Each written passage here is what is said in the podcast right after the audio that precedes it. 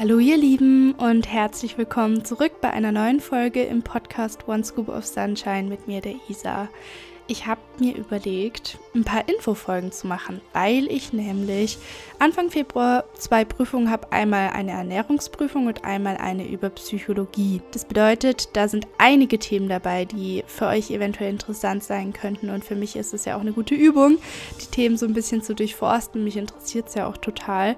Und deshalb, ja, vielleicht hat es so ein bisschen Mehrwert. Die erste Folge geht über das Thema Essstörung. Wie sollte es anders sein? Das haben wir nämlich durchgenommen und ich werde die Quellen natürlich in die Shownotes schreiben. Die Folge dient überhaupt nicht der Selbstdiagnose und ich ermutige euch immer wieder, euch Hilfe zu suchen, wenn ihr die Befürchtung habt, dass ihr da Themen mit habt, dass ihr am Struggeln seid, ihr habt das verdient. Und ja, das ist also so eine Infofolge auch vielleicht für Angehörige von Betroffenen. Ja, also ich bin überhaupt keine Therapeutin, Ärztin, Psychologin. Ich erzähle nur so, was ich jetzt da gelernt habe. Ja, bin ein bisschen erkältet, falls ihr es vielleicht hört. Aber das soll euch nicht weiter stören und zum Aufnehmen geht es noch einigermaßen. Deshalb jetzt viel Spaß mit dieser informativen Folge zu den Themen Essstörungen.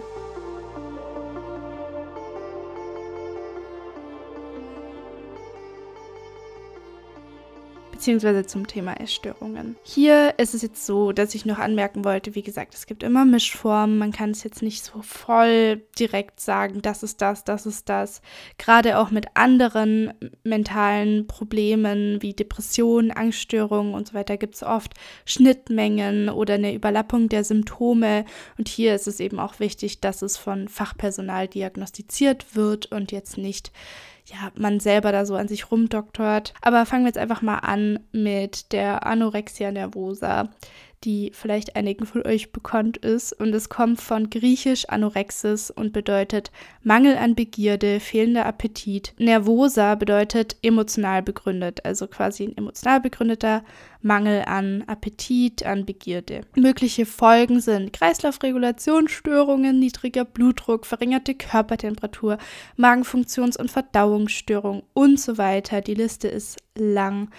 Es gibt zwei Formen und das wusste ich auch noch nicht. Und zwar einmal die asketische passive Form. Also da geht es darum, das ist diese reine Diät oder das reine Hungern, haben ungefähr 50 Prozent. Und dann gibt es noch die bulimische aktive Form. Da sind dann Essattacken und Erbrechen dabei. Auch hier äh, ist es so, dass bei beiden Formen Abführmittel benutzt werden kann oder übermäßig Medikamente zur Gewichtsreduktion missbraucht werden. Ein Sportzwang kann mit beiden Formen einhergehen. Und was im Text noch stand, ist, dass viele Betroffene sehr perfektionistisch sind, sehr ehrgeizig und nach Autonomie streben. Auch hier ist es meiner Meinung nach ein Klischee so ein bisschen, aber ich würde sagen, alle drei Punkte treffen auf mich zu. Also ja, deshalb äh, passt er schon ganz gut in dieses Schema des Textes was zum Beispiel bei einer Körperschemastörung eingesetzt wird oder bei der Anorexie, ist die kognitive Verhaltensmodifikation. Hier gibt es einige Ziele. Das eine ist dann die Änderung der Wahrnehmungsverzerrung des eigenen Körpers, negative Einstellungen zur Nahrungsaufnahme und zum Körper generell sollen verändert werden. Eine Konfliktbewältigungskompetenz und Stresskompetenz oder Umgang mit Stress, da kompetenter agieren zu können und andere Bewältigungen zu finden, sollen aufgebaut werden und auch negative Gedanken erkannt und verändert werden. Also dass zum Beispiel ein positiverer Selbstwert auch aufgebaut werden kann. Das sind so die Ziele dieser Verhaltensmodifikation. Es gibt auch die allgemeine verhaltenstherapeutische Strategie, zu der gehört, dass die Nahrungsaufnahme nach einzelnen durchgeführten körperlichen oder anderen Aktivitäten belohnt wird. Also dass man dann nach der Nahrungsaufnahme Belohnung bekommt, wie dass man rausgehen kann oder wie auch immer, um das Körpergewicht insgesamt zu steigern. Man wird mit äh, gemiedenen Speisen konfrontiert, die bislang Ängste ausgelöst haben und das regelmäßige Essverhalten soll im Endeffekt dann aufgebaut, Vermeidungsverhalten abgebaut werden. Das setzt sehr bedingt auf das Essen wie gesagt, da spielt jetzt das Emotionale gerade nicht so eine Rolle, aber es spielt natürlich auch mit rein. Wisst ihr ja, dass ich da absolute Fechterin von bin. Genau, aber ich habe jetzt quasi einfach geschildert, was in diesem Text so drin stand über die Interventionen, die angewendet werden, jetzt in dem Fall im verhaltenstherapeutischen Sinne. Dann kommen wir zur Bulimia nervosa. Aus dem Griechischen übersetzt bedeutet Bulimia Ochsenhunger. Bisschen komisch.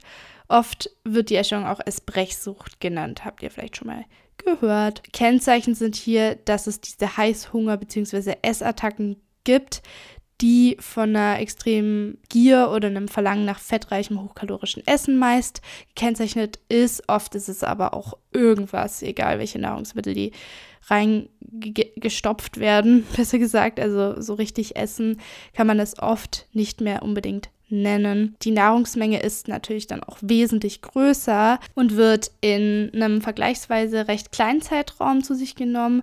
Kann aber auch sein, dass sich das über mehrere Stunden oder so zieht, also je nachdem. Das ist dann so das Hauptkennzeichen und dann wird damit kompensiert, sich zu erbrechen. Oft werden auch bestimmte Medikamente, Abführmittel genutzt oder Sport zur Kompensation, was natürlich dann ganz, ganz viele weitere Probleme auslösen kann, wisst ihr ja Bescheid wahrscheinlich. Also gerade beim Erbrechen, der Schaden der Speiseröhre, der Körper kommt komplett durcheinander, die Hormone, also es ist wirklich unfassbar. Ich hatte so eine krasse Energielosigkeit auch, Schlappheit, Depressionen ist auch statistisch gesehen so, dass Leute, die an Bulimie erkrankt sind, eher zu Depressionen neigen als Menschen, die von der Anorexie, also jetzt wahrscheinlich dann eher diese asketische Form davon erkrankt sind. Fand ich auch ganz krass. Ich glaube auch wirklich, dass es ganz arg mit diesem körperlichen Schaden und dem Durcheinanderkommen des Körpers zu tun hat, dass Depressionen da sehr, sehr stark oder sehr häufig mit einhergehen. Zahnprobleme, meist hat man dieses Ekel- und Schamgefühl. Das ist also die, die Randinfo mal. Das unkontrollierte Essen tritt bei Betroffenen vermehrt nach Stresssituationen auf, da das Essen als spannungsreduzierend empfunden wird oder bei einem Gefühl der inneren Leere oder auch Langeweile. Also das ist auch nochmal ein Punkt und die Therapie gestaltet sich als schwierig, da die Angst vor der Zunahme eben so groß ist. Und ich glaube auch halt, dass es meistens so ist von dem, was ich so mitbekomme, dass sich sehr, sehr arg auf das Essen versteift wird, weil das ist ja dann auch die Bewältigungsstrategie und natürlich dreht sich der Kopf dann auch nur um das Essen, ist ja absolut verständlich und diese emotionalen Hintergründe dann auch anzuschauen, ist natürlich dann total hart oder man schiebt sie dann gerne weg oder schiebt alles auf das Essen. Also so kenne ich das von mir. Gerade zum Anfang dachte ich, es liegt doch nur an der Disziplin. Ja, aber es spielt natürlich beides eine Rolle und die Normalisierung der Nahrungsaufnahme, um Rhythmus von wenigstens zu drei Hauptmahlzeiten täglich zu kommen, gestaltet sich dann schwer, ist aber Teil der Therapie.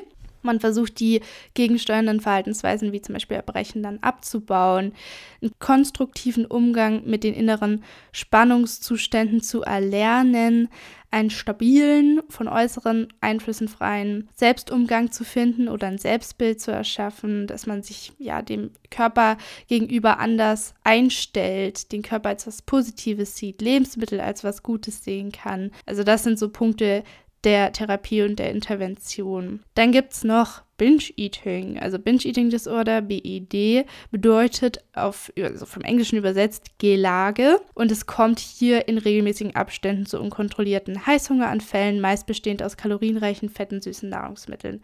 Es wird jedoch nicht erbrochen und in der Regel übermäßig sportgetrieben und langfristig führt es zur Gewichtszunahme. Und hier ist mir jetzt einfach total wichtig zu sagen, weil es ist doch oft einfach diese Frage, ist es Binge-Eating oder nicht, dass, wie gesagt, es oft so ist, dass man ja auch Essanfälle hat in den anderen Essstörungsformen und dass es auch emotional bedingt sein kann in der Recovery von Anorexie und Bulimie und nicht nur bei Binge-Eating. Also zum Beispiel bei mir war die Extremhungerphase unfassbar von emotionalem Essen behaftet oder beeinflusst. Das bedeutet, jedes Mal, wenn ich Stress hatte oder so, habe ich gegessen. Wenn ich aber auch mentalen Hunger hatte, habe ich gegessen. Es war einfach schwer zu differenzieren, aber es war immer emotional behaftet und ich habe euch schon oft gesagt, dass ich dieses emotionale erst entkoppeln konnte, als der mentale, physische Extremhunger durch war. Und das möchte ich immer wieder betonen, weil ich diese Angst, Binge-Eating zu haben, so unfassbar gut verstehen kann, da ich das immer wieder in meinem Tagebuch gelesen habe, ist es Binge-Eating, habe ich jetzt einfach nur eine andere Krankheit und habe mich dafür dann total fertig gemacht. Aber man kann das nicht unbedingt so sagen, aber auch hier kann ich natürlich jetzt nicht für euren individuellen Fall entscheiden und euch jetzt da irgendwie beurteilen. Ich erzähle nur von meiner Erfahrung, so als kleine Ergänzung. Aber gehen wir mal im Thema Binge-Eating einen Schritt weiter. Kennzeichen sind auch hier, dass Essen als Bewältigungsstrategie verwendet wird, da Essen mit positiven Emotionen verbunden werden. Und es sind tatsächlich 30 Prozent der Betroffenen Männer. Wie gesagt, der Text ist etwas älter, also es kann ja auch sein, dass sich die Prozentzahl jetzt verschoben hat. Und die Schwarzziffer ist sehr, sehr groß. Also Leute, die heimlich diese Essanfälle haben, weil es natürlich auch sehr schambehaftet sein kann. Gerade auch dann die Gewichtszunahme. Es gibt bestimmte Kennzeichen, die bestehen müssen für diese Diagnose von Binge-Eating. Ja, also wie gesagt, keine Selbstdiagnose bitte, okay? Ich erzähle euch nur einfach von den Randinfos, weil ich es einfach auch ein wichtiges Thema finde und ich hier noch sehr, sehr wenig über Binge-Eating geredet habe, obwohl das halt ja auch eine Essstörungsform ist, die wichtig ist zu besprechen. Also Binge-Eating bedeutet, oder die Kennzeichen, die halt für die Diagnose genommen wurden oder werden, sind, dass man wenigstens mindestens zwei Essanfälle in der Woche über mindestens ein halbes Jahr hat, die nicht durch ein starkes Hungergefühl ausgelöst werden. Das hatte ich jedoch auch länger und möchte jetzt eben dazu sagen, dass es in meiner Recovery auch zu Essanfällen kam, vor allem am Anfang, als ich dann den extremen Hunger wirklich täglich also zugelassen habe und ich hatte kein Hunger- und Sättigungsgefühl, also es war rein mental und das kommt nämlich eben auch später hier noch so vor im Thema Binge-Eating, dass es da halt oft kein Hunger- und Sättigungsgefühl mehr gibt. Deswegen wollte ich hier nochmal sagen, dass es da eben auch bei in, in anderen Recovery-Wegen der Fall sein kann, dass das verschwindet und dass man dann kein Hunger- und Sättigungsgefühl hat, Essanfälle hat und die wurden dann bei mir weniger, je mehr ich den mentalen Extremhunger in meinem Fall dann zugelassen habe. Also nicht, dass ihr jetzt komplett verwirrt aus dieser Folge rausgeht. so, ein überdurchschnittlich schnelles Verzehren der Nahrung ist ein Kennzeichen, das es braucht für die Diagnose. Und die Tatsache, dass Binge-Eater alleine essen, ist auch ein Punkt, da oft eben diese Scham so groß ist oder zu groß ist, um zum Beispiel in Gesellschaft zu essen. Und oft haben sie dann eben auch so ein subjektives Gefühl des Kontrollverlusts, gerade bei Essanfällen. Es wird aber durchschnittlich äh, weniger Masse zu sich genommen an Nahrung als jetzt zum Beispiel bei Essanfällen von BulimikerInnen. Wie gesagt, auch ganz subjektiv, individuell unterschiedlich. Der Verlust des Sättigungsgefühls und den Drang zu essen, bis ein starkes Völlegefühl erreicht ist, ist hier auch ein Punkt, kann auch bei Essanfällen von anderen Essstörungsformen ein Punkt sein. Negative Stimmung nach dem Essanfall bis hin zur Depression kann auch noch ein Punkt sein. Hier ist dann eben der Unterschied zum Beispiel zu BulimikerInnen, dass sie dann kompensieren. Die Kompensationsstrategie ist oft schmerzvoll, wie zum Beispiel Erbrechen. Aber danach kann tatsächlich ein Hochgefühl entstehen, weil, und das ist jetzt etwas, was jetzt hier nicht im Text steht, das erzähle ich jetzt so, es wirklich so sein kann, dass die Reaktion im Gehirn Gehirn, also diese neuronalen Reaktionen, so stark sein können oder wirklich dem ähneln, wie wenn man Drogen zu sich nimmt oder wie wenn man so einen richtigen krassen Endorphinkick hat. Und ich habe mal gelesen, dass das evolutionstechnisch aber sehr, sehr sinnvoll ist. Weil wenn man zum Beispiel irgendwas Giftiges gegessen hatte und dann sich erbrochen hat, danach so ein gutes Gefühl zu haben,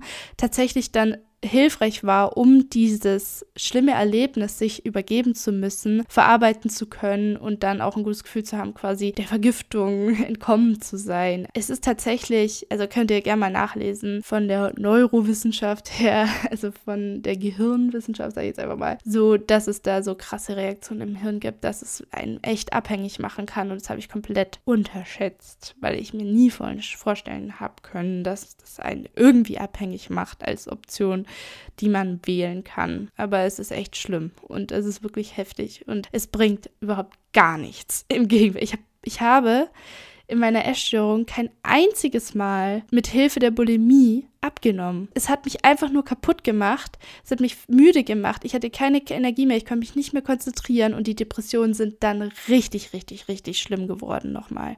Ich will das jetzt nicht darstellen, als gäbe es eine Hierarchie zwischen Essstörungen, aber ich erzähle jetzt einfach nur was passiert ist, um auch abzuschrecken, weil natürlich man vom Verstand her denkt, oh, das ist doch eine super Kompensationsmethode und oft haben auch viele dann dieses Gefühl so, oh, ich habe jetzt die Methode gefunden, wie ich so viel essen kann, wie ich möchte und dann dem entgegenwirken kann, zuzunehmen. Aber was das auslöst, wie heftig und schlimm es ist, was für eine Hölle das ist, habe ich komplett unterschätzt. Ich konnte es mir nicht vorstellen.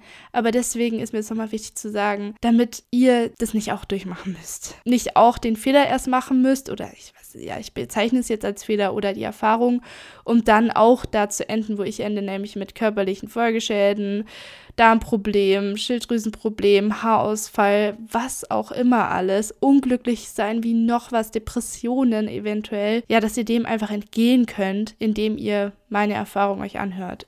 Binge-Eating ist etwas, das natürlich dann auch behandelt werden kann. Also gemeinsames Einkaufen, Kochen, Essen, Gruppentherapie. Wichtig ist keine Diäten, aber ein Tagebuch zur Selbstbeobachtung kann sinnvoll sein. Dokumentationen der Erfolge, körperliche Aktivitäten, um das Körperbild zu verbessern. Die psychologische Unterstützung, um das Emotionale im Hintergrund natürlich auch zu behandeln, ist auch wichtig. Es gibt auch bestimmte Programme, die da helfen können und so weiter und so fort. Ja, also das sind so Punkte, die da eben eingesetzt eingesetzt werden, Aspekte, die angewendet werden. Was halt einfach im Endeffekt wichtig ist, ist immer wieder mit auch Erfolgen zu arbeiten. Ich glaube auch, dass diese soziale Kontrolle im Sinne von zum Beispiel Gruppentherapien oder Therapie generell hilfreich sein kann bei Binge-EaterInnen oder auch bei anderen Essstörungsformen, weil es sind halt immer noch Süchte. Es heißt ja nicht umsonst Magersucht, Esbrechtssucht. Es ist einfach sehr, sehr krass, was für einen Reiz es haben kann, diese Verhaltensweisen zu nutzen, um mit dem Leben oder mit Emotionen klarzukommen. Deswegen. Und genauso krass sind aber dann natürlich auch die Schäden, die das anrichtet. Und genauso heftig ist am Ende auch oft die Erkenntnis bei vielen, dass es alles schlimmer gemacht hat. Und dass es eben nicht die Lösung war und dass die Lösungen woanders liegen. Und man irgendwie schauen muss, anders mit den Emotionen mit einem klarzukommen. Oder ich in dem Fall da halt schauen musste. Es war natürlich ein tiefer Fall und das dann loszulassen schwierig, weil es dann Gewohnheiten sind und gegen Gewohnheiten dann auch noch anzukommen, ist ja auch nochmal so ein Ding. Aber ja, das als Fazit gerade an diesem Punkt. Von was ihr eventuell auch schon gehört habt, ist die Setpoint-Theorie. Was bedeutet Setpoint? Setpoint bedeutet Sollwert. Es gibt hier so eine Art Regulationstheorie und das bedeutet einfach, dass das individuelle Körpergewicht um diesen Sollwert drumherum schwankt. Und wo dieser Sollwert ist, ist total individuell unterschiedlich. Der Hypothalamus, das ist ja unser bekannter äh, Bereich im Gehirn, von dem wir es jetzt schon öfter hier in diesem Podcast hatten, ist vermutlich zuständig für die Lage dieses Sollwerts. Dann gibt es hier immer so eine Art Abgleich, also zwischen dem Ist-Wert und dem Sollwert. Und wenn jetzt, also es ist ein bisschen wie bei der Buchhaltung, falls ihr schon mal sowas hattet. Genau, und der Hypothalamus ist dafür so ein bisschen zuständig. Das bedeutet, wenn, wenn man jetzt zum Beispiel im Untergewicht ist, dann ist der Ist-Wert ja weit unter dem Sollwert. Dann sendet der Hypothalamus bestimmte Signale, wie zum Beispiel eben Hunger, sei es jetzt mentaler Hunger oder körperlicher Hunger, je nachdem, wie die Hormonlage auch ist, um dann eben quasi die Menschen oder den Kopf, den Verstand zum Essen zu bringen, dass wir dann essen. Also der Körper sucht sich dann irgendwie Wege, oder der Hypothalamus, sagen wir mal, das uns zu signalisieren, dass der Sollwert und Istwert einfach überhaupt nicht übereinstimmen und dass es hier voll das Ungleichgewicht gibt. Und es wird eben vermutet, dass es bei Übergewichtigen so ist, dass der Sollwert vom Hypothalamus zu hoch eingestellt wird und der Hunger dann übermächtig ist. Hier ist aber auch nochmal ein Unterschied. Übergewichtig bedeutet nicht unbedingt, dass man auch Binge-Eating hat. Hier ist auch wichtig, eben wie gesagt, wieder professionelle Fachberatung in Anspruch zu nehmen, denn es gibt verschiedene Gründe, warum Adipositas zum Beispiel eben bestehen kann. Und man kann es nicht einfach so pauschalisieren, dass da immer Binge-Eating vorliegt, sondern es können auch einige physische, körperliche Faktoren, Veranlagungen, Krankheiten und so weiter mit reinspielen. Die Differenzierung zwischen Übergewicht und Adipositas wird übrigens so gekennzeichnet, indem man hier sich auf den BMI bezieht, also den Body Mass Index. Der wird berechnet, indem man die Kilogrammanzahl, also das Gewicht, durch die Körpergröße zum Quadrat berechnet und ein BMI von 25 bis 30 ist Übergewicht, ab 31 spricht man von Adipositas und unter 18,5 vom Untergewicht. Setpoint, meine persönliche Erfahrung, ist, dass als der mentale Extremhunger weniger wurde und ich gemerkt habe, wow, ich habe wieder physischen Hunger, mein Magen knurrt einfach. Ich, ich habe nicht mehr ständig die Gedanken an Essen, ich habe vergessen, was ich zum Abendessen hatte. Krass, solche kleinen Sachen haben mir gezeigt, okay, der Extremhunger wird weniger, ich mache da was richtig, ich habe meine Tage wieder, meine Hormone scheinen wieder besser zu funktionieren, auch wenn ich Hunger und Sättigungsgefühl habe. Krass, war voll schön, irgendwie die Phase feiere ich immer noch. Und dann hat sich tatsächlich so etabliert, dass ich immer um dieselben zwei, drei Zahlen drumherum geschwankt bin. Also ich habe mich wochenlang nicht gewogen, weil ich echt, ich habe ich hab mich jahrelang gar nicht mehr gewogen. Und ich habe es dann wieder angefangen, als ich dann gemerkt habe, irgendwie fühle ich mich richtig gut und das mit dem Extremhunger wird weniger. Und mich interessiert es jetzt mal, was da gerade so, was die Zahlen angeht, passiert. Und dann habe ich eben angefangen, mich einfach alle paar Wochen oder Monate mal zu wiegen, um zu schauen, wie es ist. Und es hat mir einfach immer wieder so gezeigt, erstens, ist es mir einfach nicht mehr so wichtig. Also, dass ich so lange dann immer so Abstände hatte, ist jetzt wirklich nur meine Erfahrung, nicht meine em Empfehlung an euch. Ich habe es einfach so gemacht aus Neugierde und ich glaube, ihr könnt es selber am besten einschätzen, ob das euch jetzt gut tut, das so zu machen oder nicht. Also, es gilt bei allem, was ich sage. Pickt euch das raus, wo ihr ein gutes Gefühl habt, bitte. Es ist, ist jetzt ein Imperativ, ich weiß, es ist eine Anweisung, aber trotzdem, pickt euch nur das raus, wo ihr irgendwie das Gefühl habt, ihr geht damit in Resonanz und das andere einfach weglassen, was ich so sage, und für euch ausprobieren, was richtig richtig ist und was nicht, denn richtig und falsch ist total subjektiv. Also an dem Punkt war es dann so, dass ich gemerkt habe, okay, es schwankt immer wieder um dieselben paar Zahlen und das war für mich ein absolutes Phänomen. Ich fand es total interessant und was ich dann auch festgestellt habe, dass es mir gar nicht so viel ausgemacht hätte, wenn es jetzt wieder so arg viel höher gewesen wäre, weil ich schon viel, viel höher eben war, weil ich mich ja ganz, ganz weit hoch habe gehen lassen für mich, für meinen Kopf. Deswegen war irgendwie alles drunter überhaupt nicht mehr so schlimm und so paar Zahlen mehr oder weniger haben mir gar nicht mehr so viel ausgemacht, weil ich mir immer dachte, boah, ich war ja schon viel weiter oben, mein Gott, ist doch egal. Es wurde immer weniger schlimm für mich. Ich war da immer unabhängiger von. Das war also eine positive Sache, die mir aufgefallen ist und das nächste dann eben auch, dass es wirklich funktioniert hat, dass mein Körper sich unterbewusst oder ja einfach ganz intuitiv einpendeln kann und dass das funktionieren kann, hat mir eben auch nochmal reflektiert, dass ich da in einem guten Zustand bin oder dass mein Körper da wirklich weiß, was er tut und ich habe dann dadurch das Vertrauen in ihn nochmal stärken können. Und es hat mir halt einfach da in der Phase geholfen, mich alle paar Wochen mal zu wiegen, weil es immer wieder so einen Vertrauenskick in den Körper war, so immer wieder so war, so eine Bestätigung. So, es läuft gut, ich mache das super, mein Körper kann wieder besser funktionieren, ich ermögliche es ihm und unsere Beziehung verbessert sich, ist auf einem guten Weg. Und das fand ich irgendwie richtig schön. Also ganz lange ist mein Gewicht unfassbar stark geschwankt. Also da konnte man sich echt gar nicht drauf verlassen. Deswegen habe ich es irgendwann einfach akzeptiert, dass es voll heftig schwankt und dachte so, okay, das ist jetzt so ein Pendel, das schwingt hin und her und irgendwann komme ich halt mal irgendwo an. Und so war es dann auch, dass diese Ausschwünge immer geringer wurden und sich irgendwann um so eine Zahl gekreist haben. Das ist dann quasi der Setpoint, irgendwie dieser Sollwert.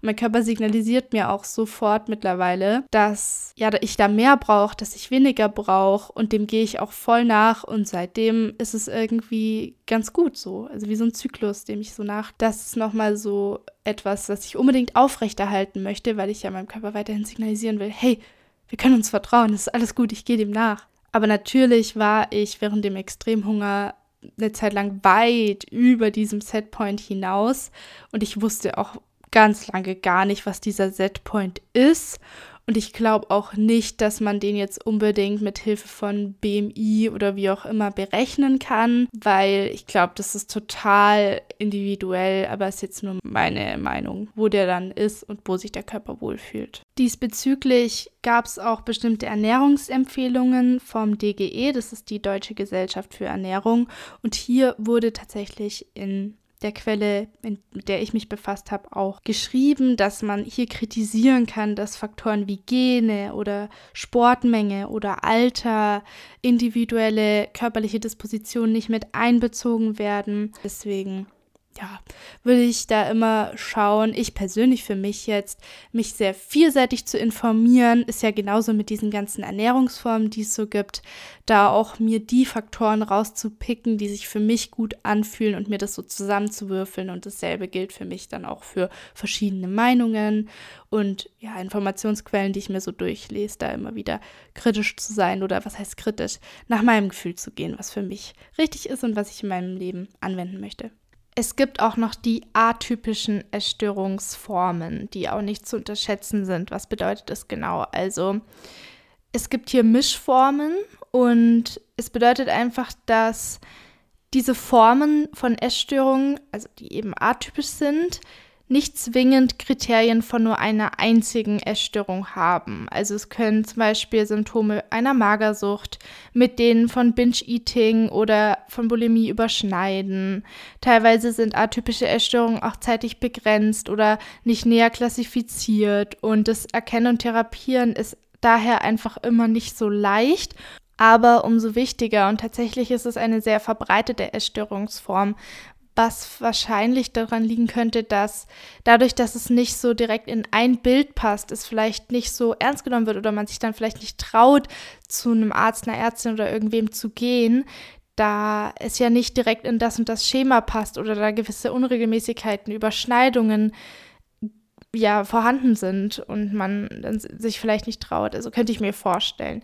Aber tatsächlich ist es wirklich so, dass auch die atypische Anorexie lebensgefährlich sein kann, einfach weil da auch eine Mangelernährung oft vorherrscht durch beispielsweise Verhaltensweisen wie Abbrechen oder Runterhungern. Auch wenn man im Normalgewicht oder sogar Übergewicht ist, kann eine atypische Anorexie vorliegen. Und das ist mir nochmal ganz, ganz wichtig zu sagen, auch dies eben ernst zu nehmen. Und es gibt noch andere atypische Essstörungen, zum Beispiel das Night Eating Syndrome, wo der Großteil des täglichen Nahrungsbedarfs in der Nacht oder am späten Abend gedeckt wird. Das Purging, die Purging-Störung, da ähm, wird wie bei der Bulimie Erbrechen eingesetzt, aber dies wird schon nach geringen Nahrungsmengen eingeleitet, ähm, also nicht quasi nach riesigen Essanfällen, auch nach kleinen Mengen, was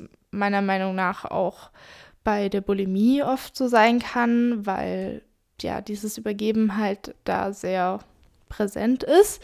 Sagen wir es mal so, es gibt Picker, da werden Gegenstände gegessen. Das habe ich auch mal eine Doku drüber gesehen. Orthorexie, äh, da komme ich dann gleich noch zu. Oder auch die Ruminationsstörung, da werden äh, Nahrungsbestandteile wieder hochgewirkt oder ausgespuckt oder ja, in der Richtung, um eben Zunahmen entgegenzuwirken.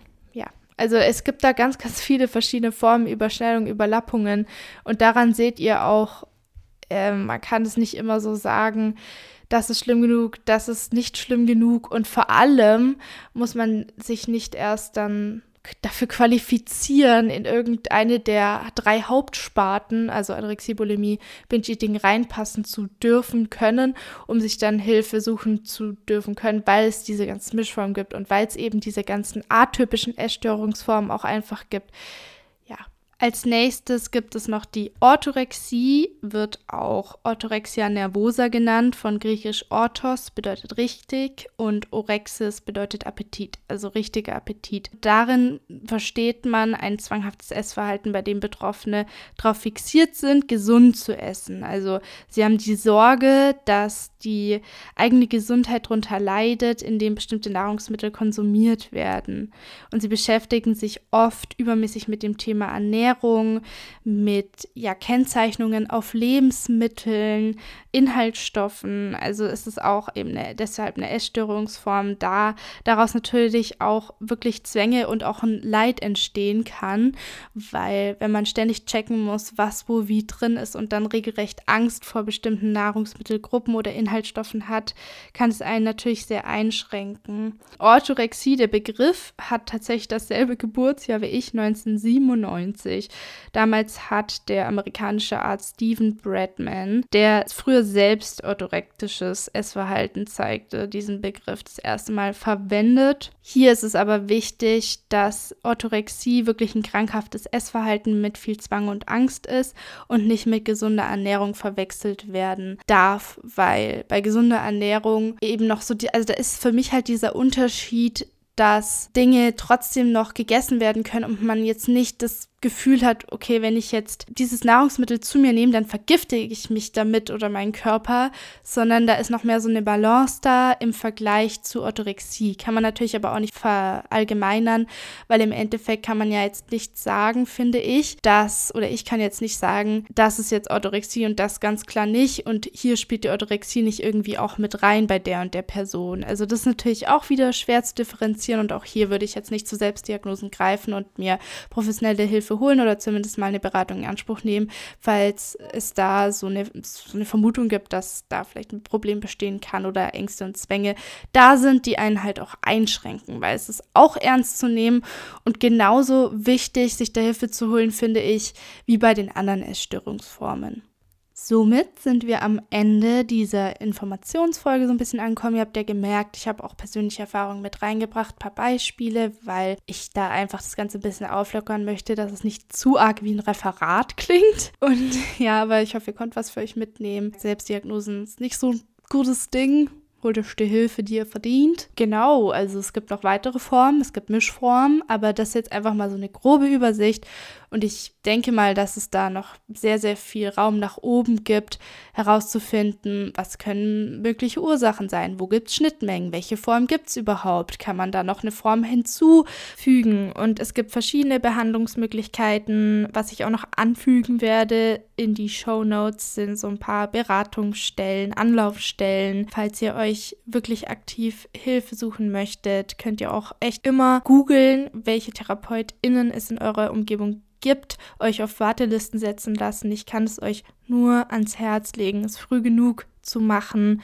damit eben geeignet interveniert werden kann. Das war also so der aktuelle Stand, beziehungsweise ist der Text von 2014, also ein bisschen älter. Aktuelle Statistiken könnt ihr natürlich immer googeln, nachschauen. Vielleicht werde ich mich auch mal im Rahmen von einer anderen Folge mit den aktuellen Zahlen, Statistiken und versuchen vielleicht auch in Bezug auf Therapieformen auseinandersetzen. Trotzdem konnte ich da einige wertvolle Informationen für mich herausfiltern und die jetzt hier hoffentlich auch geeignet darstellen und hilfreich darstellen. Als nächstes habe ich ein Interview in petto mit einer Betroffenen von einer Essstörung, die von ihrer Erfahrung erzählt und sich öffnet. Das kommt dann in der darauffolgenden Episode raus. Und in dem Sinne wünsche ich euch jetzt noch einen restlichen schönen Tag, ein herzliches Namaste bis zum nächsten Mal und alles, alles Liebe, eure Isa.